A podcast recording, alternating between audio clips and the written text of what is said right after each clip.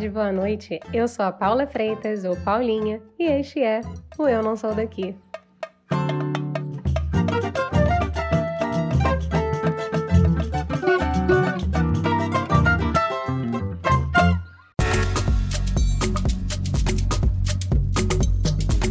O que Brasil, Angola e Moçambique têm em comum? Os três países foram antigas colônias portuguesas. Hoje te convido a ir comigo até Moçambique, essa nação multilingüe, pluriétnica, multirracial e socialmente estratificada.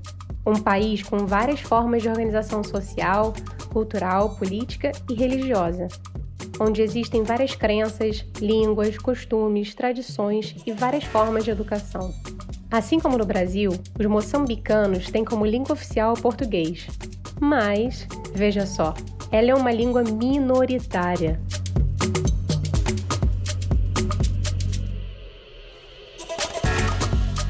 A Ellen Barreto, economista e mestre em administração pública, mora há três anos em Maputo. A carioca conta como navega as várias línguas por lá, como é a formalidade de trabalhar dentro do Ministério de Gênero, Criança e Ação Social, como se sente mais segura em Maputo do que no Rio de Janeiro e divide algumas reflexões sobre a herança portuguesa no cotidiano moçambicano. Bora? Oi, Ellen, muito obrigada por topar a conversa comigo hoje. Olá, tudo bem? Tudo ótimo, tudo ótimo. Um prazer, animada, assim. Nunca fui, nunca fui convidada de um podcast, tô achando a ideia o máximo. Ah, é porque você tem história para contar. Se você tem história para contar, minha filha, você será convidada. É o que dizem, é o que dizem. Vamos ver. Então vamos começar do início, do básico. Quem é Ellen nesta vida muito louca? A Ellen. A Ellen é uma carioca apaixonada pelo Rio de Janeiro, saudosista do meu Rio de Janeiro. Gente, o povo tenta estragar aquela cidade, mas aquela cidade é linda, vai, vamos combinar. Canceriana com ascendente em touro, lua em sagitário para me salvar e um meio do céu em aquário. Sei lá, mas eu tento entender sempre o que, que é isso, mas tô tocando barco aí. Uma flamenguista, coração também, bate forte. Ah, garota! ah, eu acho que eu me defino como uma apaixonada por pessoas.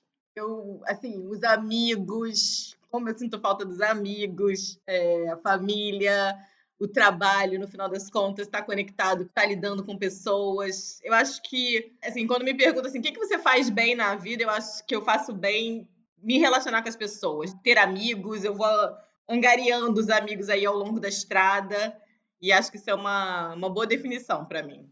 Me parece uma excelente definição para uma pessoa. Angariar pessoas. tipo isso. E pessoas bacanas, bacanas. A gente vai botando gente legal na história, né? É, é importante, né? Porque senão, se juntar lixo, aí não dá. A gente já tem muito lixo nessa vida. Pois é, bem por aí. Mas fala aí, porque se agora você tá perdida aí, perdida ou encontrada, vai, vai saber, né? Em Maputo, não é isso? Exatamente. Há quase três anos morando em Maputo, Moçambique. É uma aventura. Como é que você foi parar aí, Ellen? Pensa numa pessoa que estava na vida ali pensando, se eu ia para Holanda com a minha mãe, levar de férias para passar umas férias em Amsterdã, se eu ia para Tailândia com as amigas passear, se eu procurava um trabalho voluntário para fazer na África e de repente me pinta um emprego. Muito louco. Eu trabalhei quase sete anos na prefeitura do Rio, quando o Eduardo Paes era prefeito, né? E aí, quando ele saiu, o Crivella assumiu, eu saí da prefeitura e fui trabalhar numa ONG, numa ONG lá no Leblon, e que no escritório da gente tinham duas amigas, a Thalita e a Carol, mas duas que eu angariei para minha vida, amigas agora do trabalho para a vida, como a gente diz. Elas não trabalhavam para essa mesma organização, mas elas ficavam nesse escritório. E eu tenho um grupo que chama Quinta Cultural. Então, é um outro grupo de amigas que a gente tem um, tinha uma rotina de. Isso durou quase 10 anos, né? Enquanto estava no Brasil e tudo mais. E toda quinta-feira a gente ia ao cinema, ao teatro, depois fazia o after, né? Era a nossa terapia de grupo, coisa e tal. E quando eu conheci a Talita e a Carol nessa organização que eu trabalhava, a gente falava muito política. Política é uma coisa que perpassa a minha vida e essa coisa do social e tudo mais. E aí a gente, a gente montou um grupo, na verdade, no WhatsApp, que a gente queria se encontrar. Eu ia ter a minha quinta cultural política. Era eu, Talita e a Carol e mais uns amigos delas que tinham, todos eles tinham feito mestrado em Colômbia, na Universidade de Colômbia. A ideia era que a gente a cada 15 dias se encontrasse para falar de política. Assim, né, essa galera é toda amiga e tudo mais, mas a gente mesmo se encontrar para falar de política nunca aconteceu. Mas a gente criou um grupo de WhatsApp. E aí, nessa coisa de grupo de WhatsApp, um dia um, dos, um desses amigos, o Aurélio, postou uma vaga para ser assessora de ação de políticas sociais para trabalhar para o Tony Blair Institute, mas no governo de Moçambique. E pedia para ter experiência, tivesse experiência com trabalho com governo, em área social, falasse inglês, português. Eu li o job description e falei, ah, parece legal. E aí perguntei para eles, eu falei assim, ah, será que eu posso me candidatar? Porque todo mundo tinha feito mestrado em Colômbia, eu não tinha feito, eu tinha feito mestrado no Rio de Janeiro. Ele falou, claro, manda. Eu mandei totalmente despretensiosa, nunca imaginei que fosse acontecer. Isso foi em outubro, final de outubro, dia 31 de outubro de 2017. Na mesma hora eu recebi uma resposta do meu ex-chefe, né, que veio a ser meu chefe, perguntando como eu tinha chegado até aquela vaga, eu respondi, ele, ok, a gente vai falar com você. Nada. Silêncio total. Tudo bem. Eu, fui, eu fazia uma pós-graduação em São Paulo e a vice-governadora da Paraíba era minha colega de turma. E a gente foi passar o Réveillon na Paraíba. Eu e mais alguns amigos dessa turma, fui passar o Réveillon na Paraíba. E eu voltei da Paraíba com uma proposta dela de eu ir trabalhar lá com ela. De eu apoiá-la no governo da Paraíba. E eu falei, Lígia, era a segunda vez que ela me fazia o convite. Eu falei, eu venho. Eu estava trabalhando ainda nessa ONG. Eu voltei da Paraíba com uma proposta de ir para lá para apoiar o governo. Dois dias depois eu cheguei. Nem dois, cheguei no Rio, primeiro, no dia 2, se não me engano, no dia 3 eu recebi um e-mail do CBI, do Tony Blair Institute. Oi, Ellen, tudo bem? A gente gostaria de falar com você. E eu, hum, e agora? eu falei assim, muito legal, na mesma hora eu fiquei, meu Deus, eu vou ter que. Se isso acontece, o que, que eu vou dizer pra Lígia? Porque era a segunda vez que ela me convidava para ir trabalhar com ela, e eu falei, nossa, mas pode ser oportunidade de uma carreira internacional, de eu viver uma experiência fora do país. A minha única experiência fora do país, eu tinha morado em Portugal, em Lisboa, na época da faculdade, seis meses. Então eu falei, poxa, mas por enquanto eu não tenho nada, né? Por enquanto eu tenho meu emprego, uma proposta aqui, mas vou ouvir. Vocês querem falar comigo? Falem comigo. E aí comecei o processo seletivo e nisso ali já me perguntando, e aí você vem, quando que você pode estar aqui? E aí eu tive que ser super honesta com ela. Chegou uma, falei assim, Lígia, o que está acontecendo é o seguinte, eu recebi uma proposta, né? Eu estou num, num processo seletivo para uma vaga fora do país, e é algo que eu estou muito inclinada a aceitar se acontecer, mas eu vou, assim, assim que eu souber, a primeira pessoa que vai, né, do resultado, a primeira pessoa que vai saber é você. Se não acontecer, eu vou para vou trabalhar com você na Paraíba. Mas se acontecer, eu vou, a tendência é que eu vá morar fora. E aí eu me lembro que isso durou um mês e pouquinho, porque depois que, depois que eles me disseram que, olha, você foi aprovada, a gente quer que você venha, eles fazem um background check, né? Uhum. Ver aí seus antecedentes e tudo mais. E aí eu lembro que isso foi do tipo véspera do carnaval, praticamente. E eu, pelo amor de Deus, me disse, eu vou. eu também precisava avisar, porque quando é, é, muito louco isso, né? Eles levam dois meses para três meses quase para falar com você. Quando eles te fazem o processo e te dizem a você, eles querem que você esteja ontem, né? E aí começou aquela quando que você pode estar aqui, quando você... eu falei não, peraí, porque né, eu preciso primeiro me desligar do emprego aqui, eu também não vou largar, né? Eu tinha um compromisso com o lugar que eu estava trabalhando, não vou largar assim. Enfim, véspera do carnaval eles confirmaram, eu anunciei pro meu chefe numa sexta-feira, tipo, olha, eu tô indo pro carnaval e daqui a um mês eu não volto. Mas foi isso, e foi muito louco. E aí, do início do processo a chegar aqui, eu em três meses eu mudei. Cara. Com a cara e com a coragem. Mas você já conhecia alguma coisa de Maputo ou você foi cega completamente para Maputo? Cega, cega, cega. O mais próximo que eu cheguei de Moçambique foi o primeiro livro que eu li sobre Moçambique. Enfim, um livro do Mia Couto que eu comecei a ler para me familiarizar com a ideia de estar em Moçambique.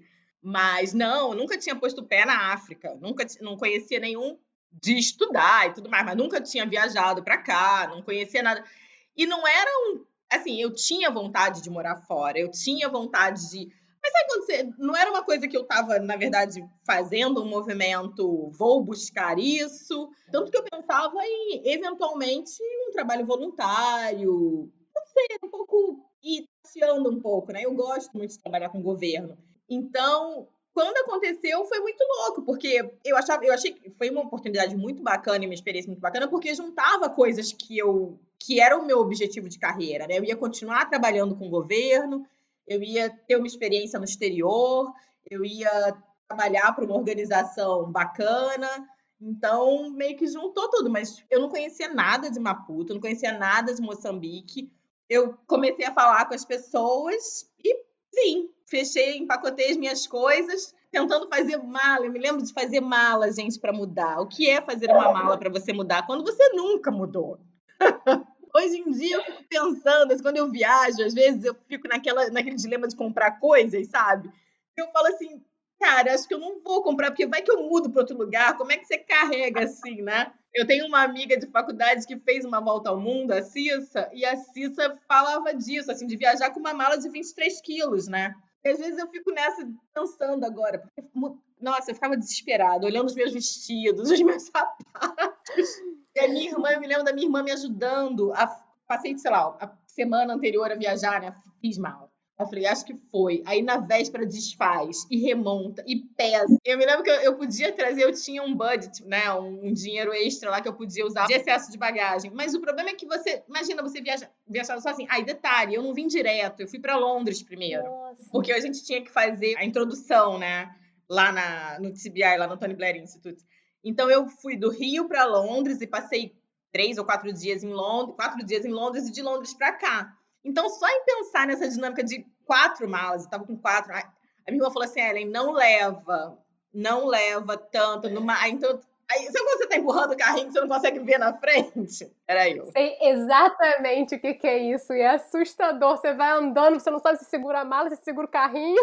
Exatamente, exatamente. Então tava eu assim, hoje em dia, eu, toda vez que eu compro alguma coisa, eu fico pensando, uh, e agora? Quando você, você mudar de novo, o que, que eu faço? Cara, mas isso é muito engraçado mesmo, porque aí você vai acumulando. Você traz, você leva umas coisas e pensa, não, eu vou precisar. Isso é fundamental para minha vida. Quer ver? Ó, primeira coisa, a pessoa que não sabia, né? Eu vim muito no escuro. Eu tava vindo para um país na África meu pensamento: calor, vou levar blusinhas. A gente não pode entrar num prédio do governo de ombro de fora. Então eu vim com um monte de vestidinho, de camisetinha e tudo mais que eu não podia usar. Então tem o tempo todo. Aí eu começava, tipo, às vezes num calor danado, e eu tendo que botar os casaquinhos, porque eu, tipo, eu não tinha blusas, tantas camisas de manga. No Brasil, né, no Rio de Janeiro, mesmo trabalhando na prefeitura, eu sempre fui de camiseta, não é um problema. Que você não pode entrar num prédio de governo. Às vezes eu me faço meio de louca e, tipo, tô com, boto uns, umas echarpezinhas, assim, mas eu já ouvi assim, do tipo, doutora não tá com frio? Mentira. Enfim, mas foi isso. Vim totalmente no escuro, totalmente na aventura mesmo, disposta a conhecer e a experimentar a proposta de trabalho foi muito interessante. Só a ideia de vir trabalhar com o governo, numa área que me encanta e tudo mais, é, foi o grande motivador, né? E é, era uma experiência de conhecer também um pouco das minhas raízes, né? Tipo, eu, uma mulher negra, de uma família. Né? Meu pai era negro, minha mãe é branca, mas meu pai era negro. Então, tinha uma, também um pouco dessa ideia da ancestralidade, de conhecer um pouco do que seriam as minhas origens e tudo mais. E aí vim, estou eu aqui há quase três anos. Nossa Senhora, né? E que história!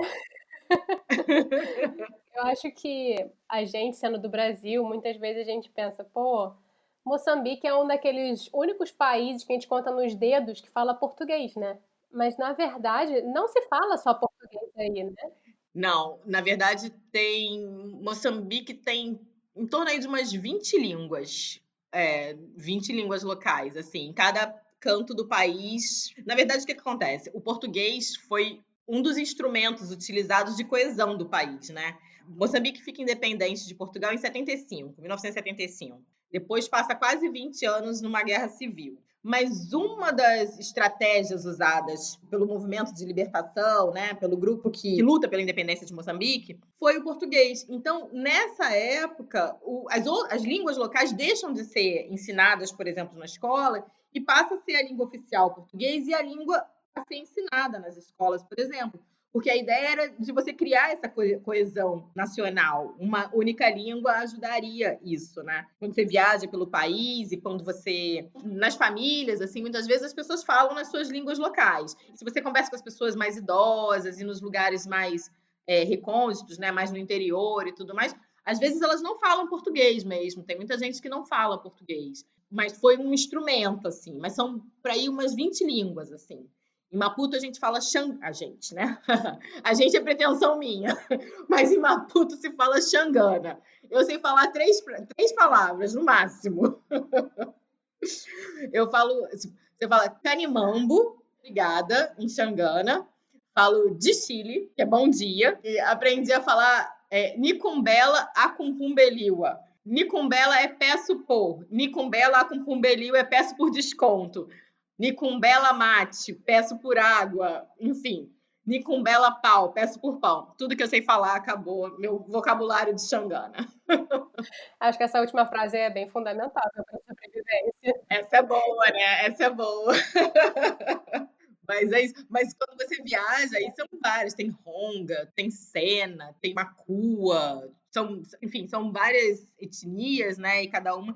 E às vezes são muito diferentes, assim. Ronga, que fala também aqui no sul, é um pouco. É, é mais parecido com Xangana, se eu não me engano. Tem as outras, você vai falar Sena, elas são bem diferentes. E, realmente, eles, entre eles, não dá nem para se entender você falando esses outros, essas outras línguas. Mas no dia a dia, assim, aqui é engraçado às vezes. Tem um motorista que trabalha comigo e às vezes eu, eu moro num apartamento, num prédio de quatro andares e moro no primeiro andar. E aí, às vezes eu acordo de manhã e ele já está aqui embaixo falando com o pessoal do prédio e com as outras pessoas que trabalham aqui. E eu fico da minha janela, às vezes, né, eu tô ali me arrumando de manhã e ouvindo. Falo, gente, o que é ele que está falando? Porque aí eu não entendo nada mesmo. Não entendo nada. E eles falando, ele com a moça que trabalha aqui em casa também, eles falam, entre eles, eles falam xangana, mas eu não entendo nada. Às vezes eu fico tomando aula com ele, né? Ele que me ensina, assim, ou ele, ou Hortência que trabalha aqui. Eles vão me dando aula de xangana de vez em quando. Maravilhosos. Mas assim, você comentou numa coisa aí que eu queria cavucar um pouquinho mais, que eu acho bem interessante, que você, assim, me contou um pouco sobre isso, né? Sair do país te colocou em uma outra reflexão de ser negra e ir para Moçambique e ser do Brasil te trouxe uma perspectiva diferente? Olha, isso é, é engraçado isso, porque, enfim, essa questão racial, é, eu venho de uma família multirracial, né? Como eu falei, meu pai era negro, minha mãe é branca, e eu cresci numa família em que a gente ouvia minha avó materna falando ah, seu pai é um preto de alma branca, seu pai é muito legal, mas sua mãe sujou a raça. São bonitinhas, mas tem cabelo ruim. Então, isso foi uma constante na minha vida. Mas, ao mesmo tempo, é meu pai com a minha mãe tão assim pra gente, né? Então, eu acho que eu levei até algum tempo para. Eu tenho 42 anos, né? Então, é, eu acho que também no, pelo menos na minha, na minha vivência, a questão racial ela aparece mais tarde, não é da minha infância. É, essas coisas elas estavam lá, mas não é que, que me deixaram alguma marca naquele momento, né? Hoje eu reflito sobre elas, mas naquele momento era algo, algo que era entre aspas natural, assim, você ouvia e passava batido. E aí eu me lembro de alguns momentos quando eu, quando eu fui me dando conta dessa questão racial e, e da minha negritude, né? Eu me lembro de, na escola, quando eu estava, eu fiz, eu estudei no segundo grau, eu fiz Federal de Química, eu estudei na Federal de Química. E eu me lembro de um evento que eu estava, eu fui procurar uma pessoa e ela não estava vista. Eu falei assim, ah, eu posso falar com aquela moça eu, falar, eu queria falar com aquela moça escurinha. E ela estava num lugar que eu não conseguia vê-la. E era uma pessoa que eu conhecia, super querida. E ela veio, falou, Ellen, tudo bem? Eu falei, tudo, então. Ela falou assim, olha, eu não posso te atender agora, mas eu vim aqui só para te falar uma coisa. Eu não sou escurinha, eu sou negra, com muito orgulho. A gente não precisa ficar com vergonha de falar isso. Eu fiquei assim, que coisa, né? E aquilo ficou marcado para mim. Depois eu tive um namorado que uma vez, que ele branco e eu negra, e eu também, assim, natural, andando, ele falou, assim, ah, ele falou as pessoas olham pra gente. Eu falei, o quê? Como assim? Ele é, porque você é negra e eu sou branco. Aí eu falei, oi? E aí, sabe, quando você vai. E depois eu comecei. Aí depois eu tive um outro namorado E eu brincava com ele, do tipo, você tá preparado para ele também era branco, e eu me brincava com ele, assim, você tá preparado para ter um filho negro? Como é que é isso? Você, sabe? Eu falava assim, ah, vou, eu vou andar na, ou se, ou se for branco, eu vou andar na rua e vão achar que eu sou a babá dessa criança. Enfim, e aí eu fui um pouco mais tomando consciência e tudo mais. Agora, eu vivi no Brasil uma vida é, eu vim do subúrbio, vivi no subúrbio, eu morei na Vila da Penha até 25 anos, né? Quase. Mas eu fui fazer faculdade, eu fiz o FRJ, eu fiz economia na FRJ, um curso, digamos assim, bastante elitista. Mesmo sendo o FRJ, eu tinha 60% mais ou menos da minha turma que morava na Zona Sul. De uma turma de 40 alunos, nós éramos três negros. Então, menos de 10% da turma de pessoas negras, né? Uma concentração de renda grande. É, e eu começo a perceber a minha presença naqueles lugares, né? Quanto mais você está em espaços de poder e quanto mais você está frequentando a Zona Sul, né, do Rio de Janeiro em particular, é, você começa a perceber que você, quando não a única, uma das poucas pessoas negras ali, né? Eu vejo com as minhas amigas de faculdade e tudo mais, eu sou a única mulher negra. E, tipo, né, faculdade, pós-graduação, no trabalho, sempre poucas. Quando não a única, muito poucas. E aí eu venho morar em Moçambique. Pela primeira vez na vida, eu trabalho, eu participo de reuniões onde a maioria da mesa, que está sentada à mesa, são pessoas negras, né? São as pessoas que estão no, no, governo, são as pessoas que são os diretores, mas a grande maioria é negra. Eu diria, é, hoje, no ministério que eu trabalho, por exemplo, todos os diretores são negros. Aí eu vejo o, o reflexo da desigualdade e da questão racial brasileira traduzida aqui. Todos os meus amigos brasileiros aqui são brancos, ou a sua maioria. O meus, e esses amigos, assim, são pessoas que trabalham para as Nações Unidas, para para ONGs aqui, enfim, para organizações governamentais, de modo geral. E aí você, você vê traduzido o quanto a, essa questão racial ela, ela, ela vem do Brasil para cá. Porque entre os meus amigos brasileiros eu continuo sendo a minoria. E é curioso que no ministério, aí vem o outro lado, eu, tô, eu fiquei sempre no lugar da minoria nesse, nesse momento. Porque no ministério, os meus colegas moçambicanos não me veem como uma mulher negra. Porque eu sou a mestiça, né? Eu tenho uma pele mais clara porque eu tenho uma mãe branca. Então, para eles, eu não sou necess... eu não sou exatamente uma mulher negra. Então, eles, eu também. E aí eu acabo sendo uma minoria entre os meus colegas moçambicanos. Então, é, é, é, muito curioso. Eu me lembro que logo que eu cheguei aqui, uma das coisas que, que facilitou a minha adaptação de alguma forma, eu dei muita sorte. É, quando eu vim para cá, eu tinha um. Algumas pessoas me falaram assim: ah, quando você chegar lá, não, fala com o Rafa, procura o Rafa, tem um amigo que tá, tá morando lá.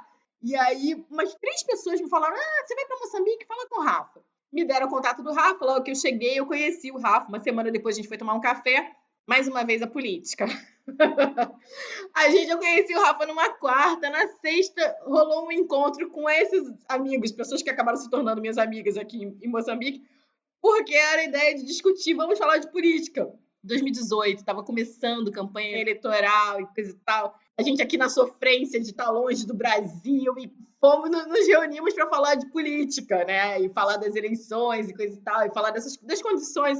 E eu me lembro de falar dessa questão racial e, de, e da, da, minha posição de, mulher, de negra e de, de, ser uma mulher negra, de estar chegando nesse país.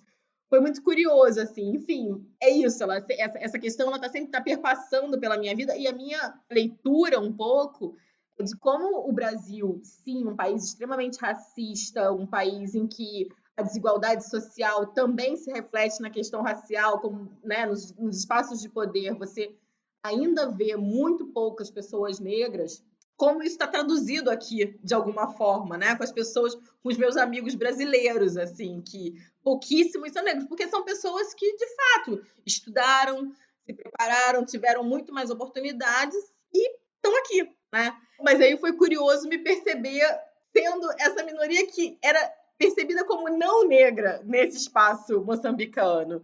Então, tem sido um aprendizado, assim, lidar com essas coisas e uma, uma reflexão constante, assim. É, eu, eu diria que hoje, que cada vez mais a questão do racismo, enfim, é uma pauta que me mobiliza e que me faz refletir dentro do governo e dentro da sociedade moçambicana. Eu não vejo o racismo como uma questão, né? Eles não estão discutindo isso. A gente aqui vai falar de, da, da, questão de gênero, vai falar da questão social, da questão das disparidades econômicas, da desigualdade social. Mas racismo não é uma questão discutida aqui. Mas eu me conecto muito com essa pauta ainda pelo, do, no Brasil, enfim, estou sempre refletindo e tentando entender e estudar e sempre que eu tenho oportunidade pautar o assunto também de alguma forma. Mas eu fiquei curiosa, assim, que você tocou numa coisa que não sei se eu, na minha santa ignorância, é, posso te perguntar, mas eu acho que tem uma questão interessante aí que você falou que eles não te veem como negra, né? Existe aí essa questão do colorismo que é tanto debatida, né? Dentro da discussão racial brasileira?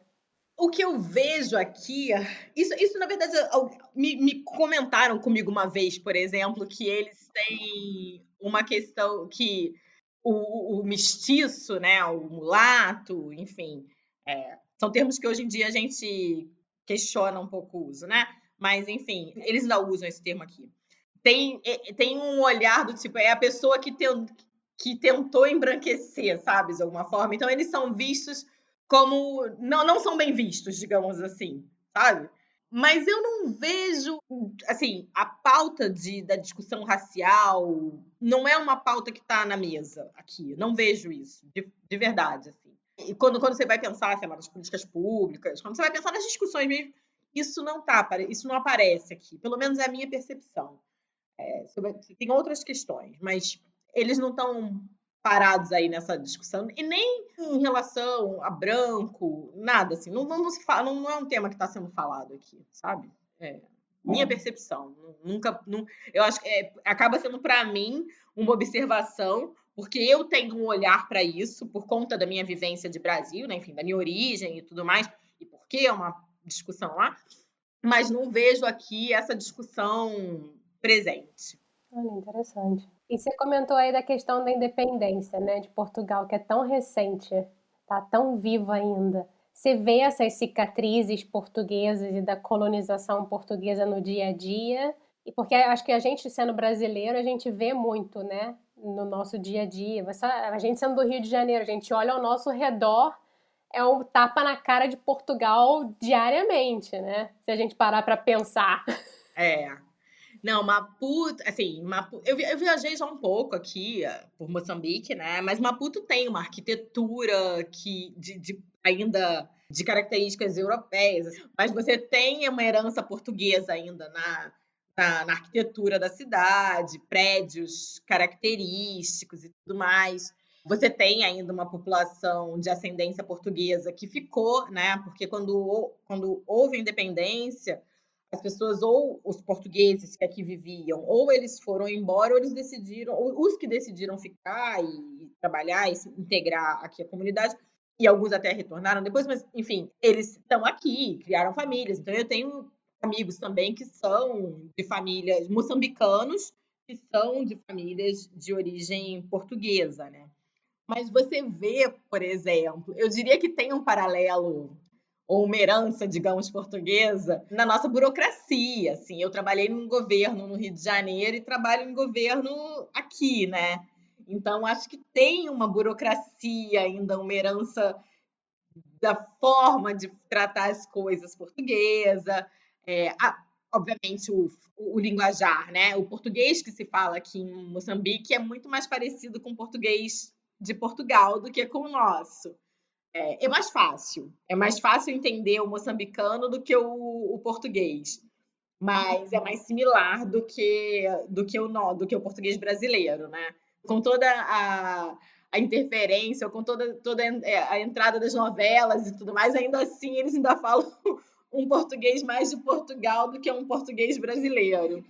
Mas eu acho que tem, que tem ainda, tipo, que, que, a herança está presente nessas práticas do dia a dia, é, na forma de, de falar, de conduzir algumas coisas, e eu acho que tem uma conexão com, com o Brasil, sabe? Eu acho que a gente tem um jeito, os dois, assim, Moçambique e Brasil, que, que, que caracterizam que somos é, influenciados e que fomos colonizados por portugueses. Eu acho que tem. Temos semelhança. Eles permearam a nossa história, socorro. Sim, sim, sim, acho que sim. pro bem e pro mal, né? Exatamente, exatamente. Não, pro bem e pro mal, é verdade. Mas é, mas é. O, o, a, a questão do, da fala é curiosa, assim, porque às vezes é muito engraçado, porque às vezes eu falo. Eu me lembro de uma. Logo que eu cheguei também, é, eu tive uma reunião com uma. Era uma reunião do Ministério com o pessoal do Unicef. E uma colega era uma colega, ela é holandesa, mas ela já mora aqui uns 10 anos. E ela fala português, enfim. E a gente estava na reunião e todo mundo estava falando, vários moçambicanos falando. E quando eu comecei a falar, a Edith, stop, stop, I don't understand. E eu fiquei assim, tipo, por que, que ela, né? Eu tava vendo, assim, eu já tava no meio da. Eu, todo mundo tava falando português, por que, que você tá agora dizendo que não tá me entendendo? E é engraçado, e ela não. E até hoje a gente se encontra, ela fala em inglês comigo, muito mais do que em português, sabe? Porque ela diz que é muito difícil me entender, entender meu português. E no ministério eu ainda sou, eu sofro bullying, gente. Eu sofro bullying. Mentira! Por quê? Pela maneira de falar? É, com expressões assim, do tipo, ah, sei lá, ah, bota não sei o quê. Bota, doutor? Eu falo, ah, não, coloca, não sei o quê. E tipo, quando eu escrevo, né? Por exemplo, de usar o gerúndio, então sempre tem que vir alguém corrigindo, enfim, tem, tem essas coisas. acentos que a gente usa diferente, né? Tipo, gênero, a gente usa gênero com circunflexo, aqui é um acento agudo. Então, eu várias, eu tenho os seis, tipo, ação, proteção social, proteção é com C aqui. Eu, a gente não tão, tipo, os meus textos têm sempre que ser revistos. Pera aí, proteção é com C? É proteção, é, tem um C. Ah, tem um C a mais. Então ainda é um português um pouco que a gente considera um português arcaico, né? É, é. então, para mim, é, enfim, eu tenho que ficar às vezes atenta quando eu estou fazendo, enfim, tenho que ficar às vezes não, tenho que ficar sempre atenta pra... E é muito louco quando eu vou pro Brasil, gente, você, você dá um tilt, né, na cabeça. Aí quando eu vou pro Brasil, fico para escrever, eu fico vendo, ah, você, gente, tô botando C onde não tem aqui, deixa eu tirar isso. Pô, pelo menos você tá no português. Porque minha família fala para mim assim: ah, o que, que você tá falando em italiano, garota? Pois é. Não, menos mal, menos mal. Eu tô na mesma linha, eu acho que dá para entender, assim. Essa, eu acho que essa, o povo gosta de fazer bullying comigo aqui, fazendo graça. Assim, o que, que você falou? Como é que é, doutora? Está a dizer o quê? Pô, mas é assim, é engraçado, porque eu acho que eles consomem as nossas novelas, não é isso? Sim, sim. Eu não, até hoje, para mim, a coisa mais engraçada que me aconteceu, quando logo que eu cheguei e eu, eu tenho, eu, a gente tem um motorista que trabalha com, com a gente, que eu divido com uma colega, né? E aí o Félix é um figura engraçadíssimo. E o Félix, quando eu cheguei, brasileiro, assim, ah, senhora do Maranhão. Eu falei, não, por que, Félix? Gente, ele falou assim, não, mas do Maranhão, eu quando for ao Brasil, eu quero ir conhecer o Maranhão. Eu falei, Félix, mas por que Maranhão? Eu até hoje fico tentando descobrir que novela que passou no Maranhão que eu não sei. ele tem uma referência de Maranhão. O Félix só me fala do Maranhão. Eu falo, Félix, eu sou do Rio de Janeiro, Félix. É uma cidade maravilhosa. Não, mas o Félix só me fala do Maranhão. Mas tem. Aqui, a Record é o segundo maior canal. Aqui chama Miramar.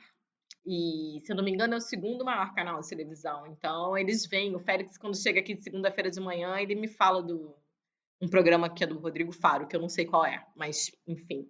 Mas ele sabe, ele sabe. Ele vê, não, eu vi. E às vezes ele até me, de manhã, quando a gente sai de manhã, ele até me atualiza de coisas do Brasil. A senhora viu? Não sei o que, que aconteceu? Eu falo, não. E é, Félix, obrigada, não sabia. eles têm, eles têm uma Eu acho que, de, de alguma forma, ser brasileiro, a Vale tá aqui forte, né? Já tá aqui há muito tempo. Para ser bem honesto, eu acho que a Vale deixou uma má impressão em Maputo, aqui no país, enfim. É, todo mundo fala que quando o pessoal da Vale chegou aqui, deu uma mudada assim, no mercado imobiliário, deu uma mexida assim, e acho que tinha uma certa arrogância, sabe? Mas, num contexto geral, assim, eu acho que ser brasileiro, de alguma forma, abre as portas. Eu acho que a gente é. Eu me percebo, e acho que, de um modo geral, a gente é mais acessível, a gente é mais extrovertido de alguma forma. Então, acho que isso cria conexões, né? Eu, aqui eu acho eles, eu acho o moçambicano mais formal. Mais uma vez, eu acho, eu acho que pensando no que você estava falando da, do que a gente estava falando sobre Portugal e da herança portuguesa, né? Eu acho que eles ainda estão, e óbvio, a independência é muito mais recente do que a nossa. Então, eu acho que eles ainda têm um padrão muito mais vinculado com o comportamento português, com, com a prática portuguesa. Eu acho eles muito mais formais, assim, eles são formais, sabe? O trato, o, o linguajar, é todo mundo doutor, senhora, sua excelência ministra, é, coisas que eu, tipo, para mim, eu, eu, eu, eu falo assim que eu trabalho com a ministra de Gênero, Criança e Ação Social. Então, as pessoas se referem a ela dessa maneira formal, Sua Excelência Ministra. E eu brinco, eu falo, gente, se eu parar para pensar que eu tenho que chamar Sua Excelência Ministra, eu já esqueci o que eu tenho que dizer. Né? Porque eu venho de um. É, nós, como brasileiros, acho que a gente é bem mais extrovertido. Eu trabalhei quase sete anos na Prefeitura do Rio, trabalhei muito próximo do secretário, do subsecretário e coisa e tal. E eu nunca falava senhor secretário, não sei. Enfim, eu sei que em reuniões você fala, chama o Eduardo é, prefeito, secretário, não sei. Mas é isso, é secretário, o prefeito, não é sua excelência, né? Eu não sei, eu nunca trabalhei no nível federal no Brasil. Eu não sei se no Brasil a gente fala sua excelência ministro. Tenderia a dizer que não aqui tem essa formalidade, sabe? E até nas relações eu fico falo, gente, tiro senhora, tiro doutora, vocês estão me dando mais 20 anos. Facilita a minha vida aí, sabe? Oi, prazer, meu nome é Ellen, pode me chamar pelo meu nome, que minha mãe e meu pai me deram. Exatamente, exatamente. Então, assim, eu acho que ainda, aqui, nesse aspecto, eu acho que a gente está muito, a gente se descolou, digamos, de Portugal, sabe? A gente é bem mais extrovertido e menos formal. Aqui eu acho que a gente ainda tem uma formalidade grande, sabe? No trato, nas relações. É, é engraçado, assim. Eu, eu me pego o tempo todo nos contrapassos, assim, sabe? Fala, você, você solta um. Não, mas ministra, acha que eh, a senhora. Eu acho, eu acho que ela, ela tipo, eu não consigo, eu confesso, eu não consigo chamar a ministra de Sua Excelência Ministra. É muito raro eu falar de Sua Excelência. Eu falo com todo respeito, ministra, mas a senhora acha, não sei o quê eu acho que ela, tipo, deixa eu passar. Ela me concede essa licença poética, sabe? O importante é o respeito no dia a dia. O senhora ou não senhora não vai fazer diferença. É isso, é engraçado. E eu brinco com eles, eu falo, gente, cada doutora que vocês mandam, tipo, me dá mais 20 anos. Quebra esse galho aí, vai. Fala, Ellen, tá tudo certo, tá tudo certo. Aí agora, isso, mas isso também, sabe que isso também é legal? Porque isso de alguma forma me fez com que eu me foi uma maneira também, eu acho que um pouco de quebrar o gelo, de me aproximar mais deles. Então, às vezes, é até engraçado, porque às vezes quando eu falo com um, com um diretor que eu trabalho, com uma diretora com quem eu trabalho, hoje mesmo isso aconteceu. Eu liguei para uma para outra assessora da ministra e eu estava falando, não, mas então a senhora vai fazer o quê. Aí ela, a senhora vai fazer não sei o quê? E eu, oi? Aí ela, mas não é a senhora? Eu falei, ah, tá bom, entendi. Então eles também eles flexibilizaram comigo nesse, nesse aspecto e isso dá pra gente mais proximidade, enfim. Eu acho que ajuda a fluir um pouco mais as coisas, sabe? Dá pra dar uma brincadeira, né, de vez em quando. Dá, dá. E aproxima um pouco, né? Quebra o gelo, assim. Acho que isso é legal, isso é legal. Acho que eu, eu, eu, eu, eu, tento, eu tento trazer isso para esse ambiente de trabalho que é mais porque, de verdade, às vezes eu acho que até dificulta um pouco o trabalho da gente, sabe? Você fica tão duro ali. Eu, pelo menos, eu fico assim, preocupada em ter que seguir aquela, aquela regra e a formalidade. Não, mas doutor, não, sua excelência. E aí eu até esqueço o que, que eu tinha de importante para dizer. E aí acho que a gente quebrando um pouquinho esse gelo ajuda, flui mais. Tem sido, tem sido uma experiência bacana. Não é, acho que eles não se sentem desrespeitados, mas a gente está conseguindo construir uma relação mais, mais fluida, digamos. Mas assim, vamos mudar agora, porque vamos para um momento que eu estou chamando de momento chorrindo. Ai, meu Deus. Que é o momento rir para não chorar. E você já me contou aí várias histórias, né? Você já me falou aí que você entrou de camiseta dentro do ministério, você já me falou que você sofre bullying. Então, é. Então agora você tem a difícil tarefa de superar essas histórias e me contar uma gafe, um caos, ou uma. Pode ser até um aquele, aquele perrengue que você passou, que você ficou com os cabelos brancos. Mais, né?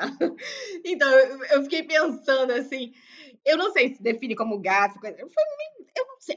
Na verdade, para ser sincera, até hoje eu me pergunto o que, que aconteceu ali. Isso foi em 2000, logo no primeiro ano que eu estava aqui. Tem a ver com essa coisa de roupa também, né?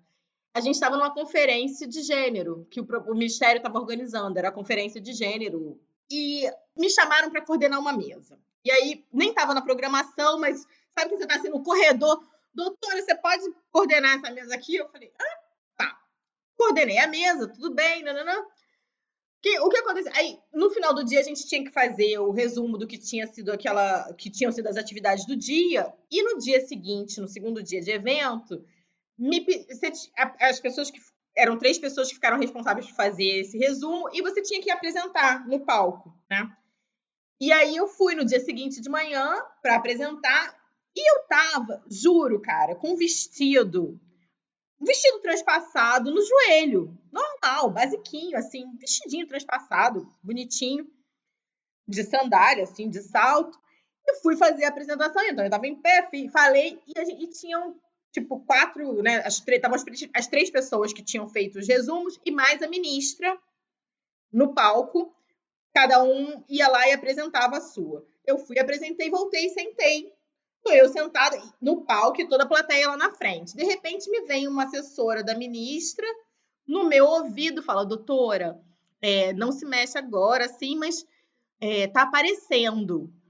Descruza a perna, mas discretamente e saiu. E aí eu fiquei assim, gente, tá parecendo o quê?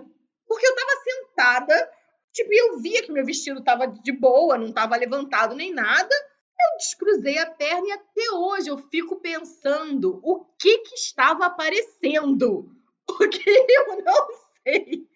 E aí eu fico imaginando que estava aparecendo a minha coxa, talvez. Porque eu tava com eu tava com a perna cruzada, o vestido que era na altura do joelho era um vestido soltinho. Então, sabe quando a parte de baixo aqui da coxa devia estar tá aparecendo? E vieram, e, a, e ela veio no palco, no meu ouvido, dizer: descruza a perna que está aparecendo. E eu fiquei assim, tipo, const... tipo eu nunca tive coragem de perguntar para ela o que, que era que estava aparecendo. Eu até hoje fico me perguntando, gente, mas sério que era talvez a minha coxa, isso causou uma comoção em alguém na plateia para sinalizar para aquela pessoa vir me dizer para descruzar a perna.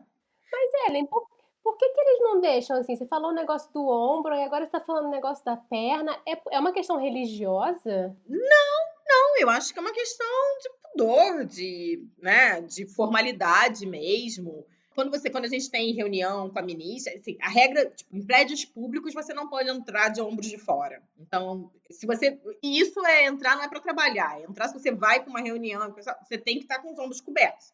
Pode ser barrada na entrada de um prédio público. E eu acho que é uma questão de formalidade mesmo, não sei. E aqui existe, aqui tem um, um tecido tradicional que chama capulana então, são lindos, são lindos, lindos, lindos. Eu fico louca, assim, a primeira vez que eu fui pro Brasil, todas as minhas amigas ganharam capulana.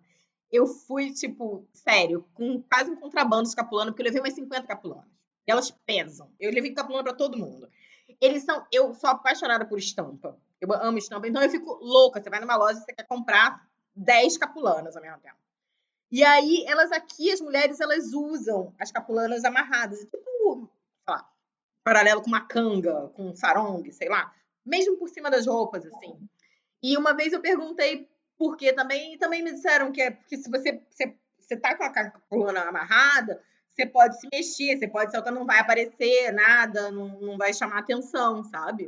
Ainda temos um país muito machista, sabe? Então, eu acho que tem um pouco dessa formalidade, um pouco desse machismo. E, enfim, eu eu não sei se eu classifico isso como agafe, como que fora que foi esse. Eu até hoje me pergunto o que estava aparecendo. Tão linda a minha coxa, o povo achando ruim que ela estava aparecendo. Você só tava sensualizando na palestra, entendeu? É, gente, naturalmente tô eu ali expondo a minha figura e o povo achando ruim. Não sei, meninas. Até hoje eu me pergunto. Gente, que loucura, que loucura. Então as mulheres não podem mostrar provavelmente a coxa. Nos, nos lugares, é, nos escritórios públicos não pode, tem que cobrir os ombros. Mas os homens, quando tá calor, eles podem tirar a camisa? Não, aqui eles são muito formais. São muito formais. Outro, outro exemplo. Uma vez a gente estava, recentemente, isso foi acho que esse ano, ou acho que foi esse ano ainda, numa reunião no Ministério, e o chefe de gabinete chamou a atenção porque tinha gente que estava participando da reunião com a ministra sem estar com a vestimenta correta, ou seja, sem estar de terno e gravata e tudo mais. Então, nos dias que tem reunião com a ministra, você tem que ir embecado. E normalmente os homens trabalham sempre muito arrumados e tudo mais. Não. Se eu não me engano, até é proibido andar sem camisa na rua. Olha tem uma formalidade mesmo e, enfim, acho que essa coisa do respeito e com a mulher tem isso, assim, ombros de fora. Você, vai ver as mulheres aqui também, elas são muito vaidosas, assim, então você vai ver as mulheres também com calças apertadas, com vestidos curtos. Eu diria, isso, é até engraçado, porque uma colega minha outra vez, outro dia, ele estava falando, mas às vezes elas estão no ministério com vestido super curto, mas não pode estar de ombro de fora. Entender, não pode. Ombro de fora não pode. E as minhas coxas também foram proibidas. Era muita sensualidade. Era muita sensualidade. Para mim, o mais engraçado foi porque eu fiquei, eu fiquei tão sem reação na hora que. Porque era assim: descruza, mas não descruza agora. Então, tá aparecendo. Eu falei, gente, mas o que, que tá aparecendo? Aí você dá aquela panicada, né? Tipo, tá aparecendo o quê? Devia estar tá aparecendo a minha coxa. É meu chorando, chorrindo, né? Meu momento chorrindo. Eu fiquei assim no palco, né? Chorrindo mesmo. Foi o melhor que eu pude fazer.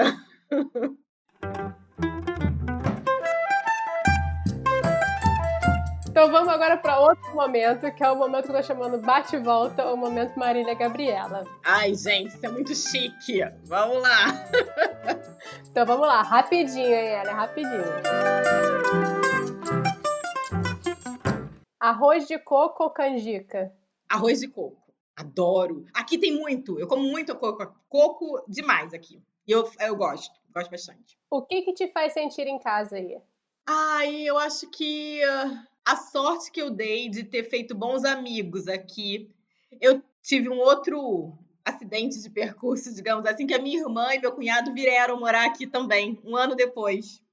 Então, meu cunhado, por uma coincidência de destino, sei lá, ele acabou vindo trabalhar para a mesma organização que eu, só que num outro ministério. Eu trabalho para o Ministério de Gênero, Criança e Ação Social, e meu cunhado trabalha para o Ministério de Energia. Então, eu, de alguma forma, estou acolhida também na família. Mas eu acho que é, a gente tem uma comunidade brasileira, assim, os meus amigos brasileiros que eu fiz aqui são muito queridos, assim. Eles são muito acolhedores, isso faz sentir em casa, né? E eu diria que também falar português ajuda, né? Você tá num país que não fala a sua língua.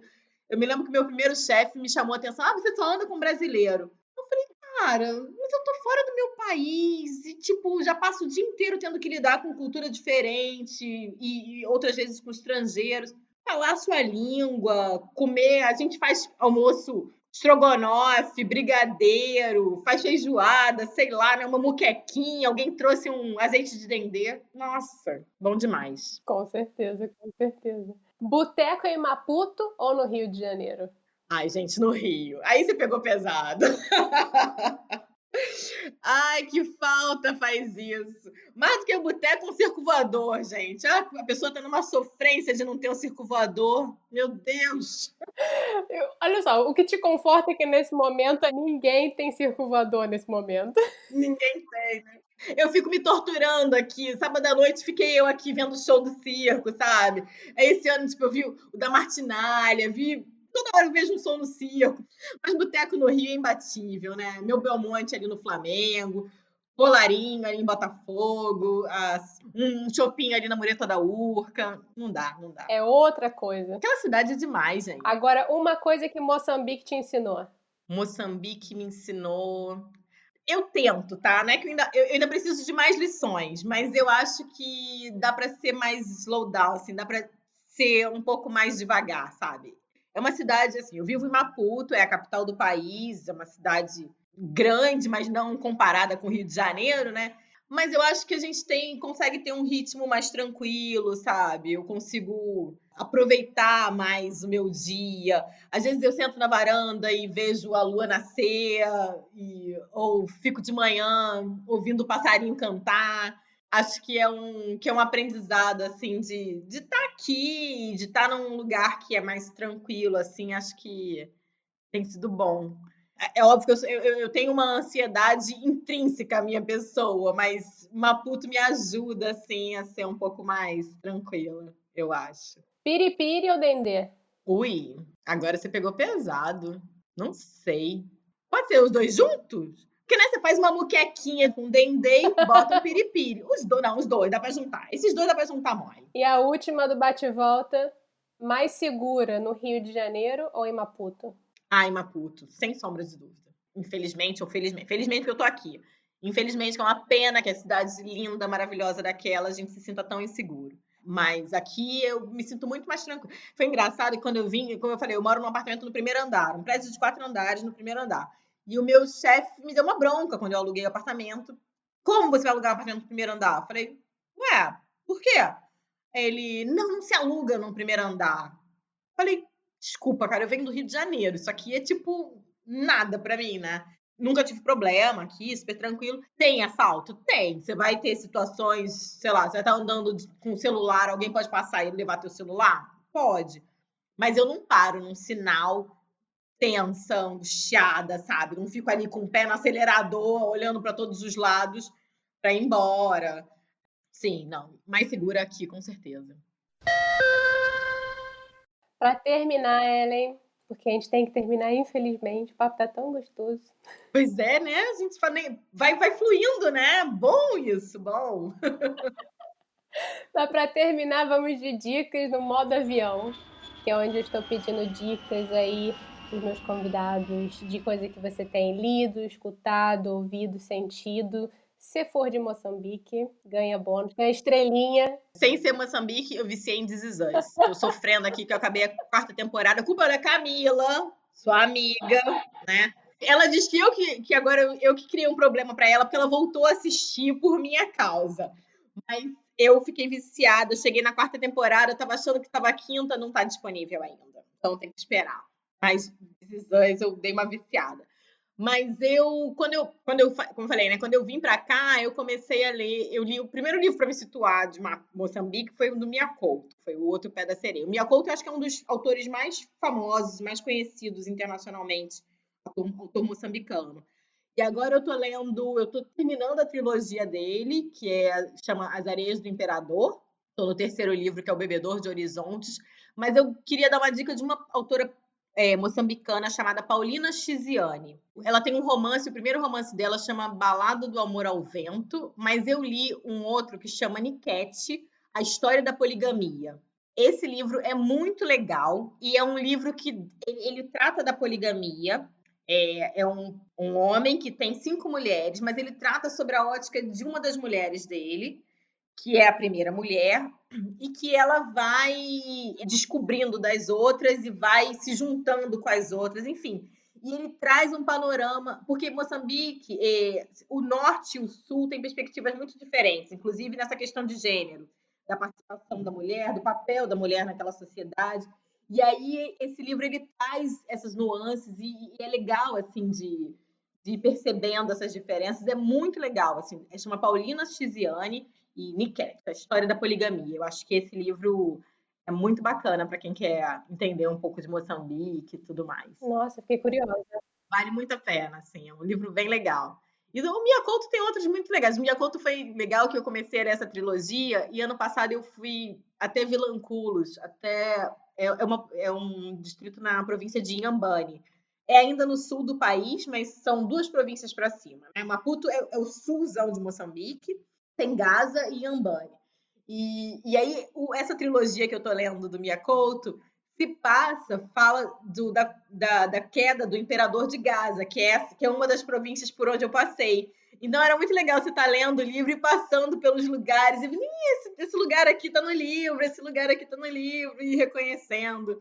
Eu acho que isso é legal da literatura, né? Ainda mais quando você está no, no país, assim, entendendo a história, ajuda muito, acho que a compreender a história do país, a lógica das pessoas, a forma como elas pensam. Literatura acho que ajuda bastante. Então, Acho que Mia Couto, mas a Paulina Chiziane é imperdível. Vale, vale ler esse livro. Oh, incrível mesmo a dica, porque realmente eu não conhecia e até tratar da poligamia e a diferença do norte e do sul de Moçambique, fiquei curiosa. Vou, vou, vou pegar para ler. Vale, vale, recomendo. Eu, quando vou pro Brasil, eu fico levando. Esse eu levei para as amigas, assim, eu assim, gente, não dá para trazer um monte, mas revezem aí. Então eu vou sempre levando um ou outro desses que você vai descobrindo e vou deixando pro povo ir distribuindo pelo caminho. Assim que a gente gosta.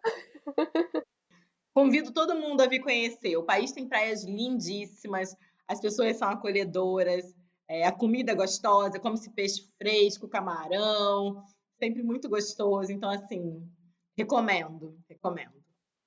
Ellen, já te falei, você me aguarde, porque a primeira viagem que eu puder fazer depois desse mundo pandêmico será Moçambique. Já falei e repito.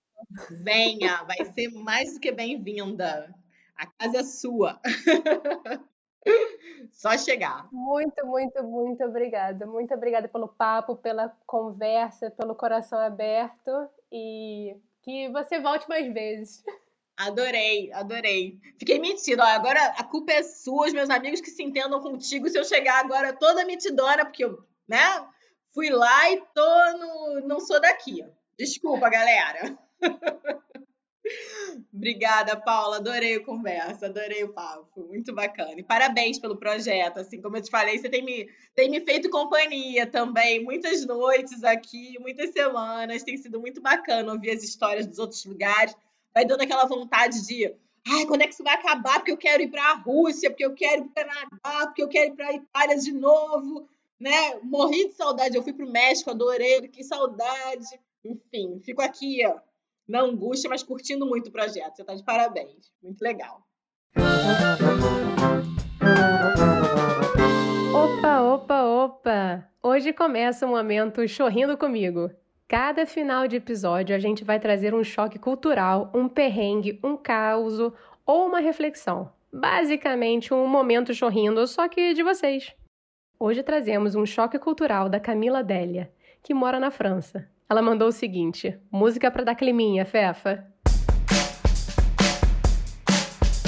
Ah, Paulinha, eu tenho uma, uma leve nessa temática. Date, um encontro romântico, sabe? O cara fala pra mim assim: Ó, oh, vou fazer um steak. No date anterior, eu tinha passado horas falando dos churrascos brasileiros, das delícias e como eu sentia falta de carne vermelha. Já que na França, ih, só como frango e peru.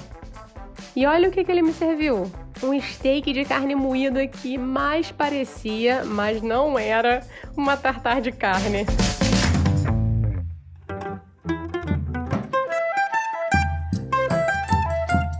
Pô, digamos que esse aí não entende nada de churrasco brasileiro, hein, Camilinha? Cadê aquela picanha suculenta? Curtiu? Quer participar? Manda pra gente sua história por áudio ou mensagem escrita para o nosso e-mail, Instagram ou Twitter, nsdaqui.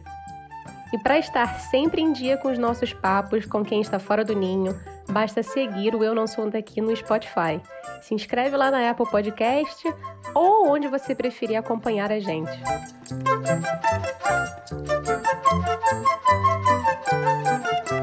O Eu Não Sou Daqui foi apresentado por Paula Freitas, editado pela Stephanie DeBi, design gráfico da Gabriela Altran e consultoria do João Freitas. A nossa música tem composição e flautas da Karina Neves, violão de sete cordas e bandolim do Pedro Franco e mixagem do Tito Neves. Até a próxima!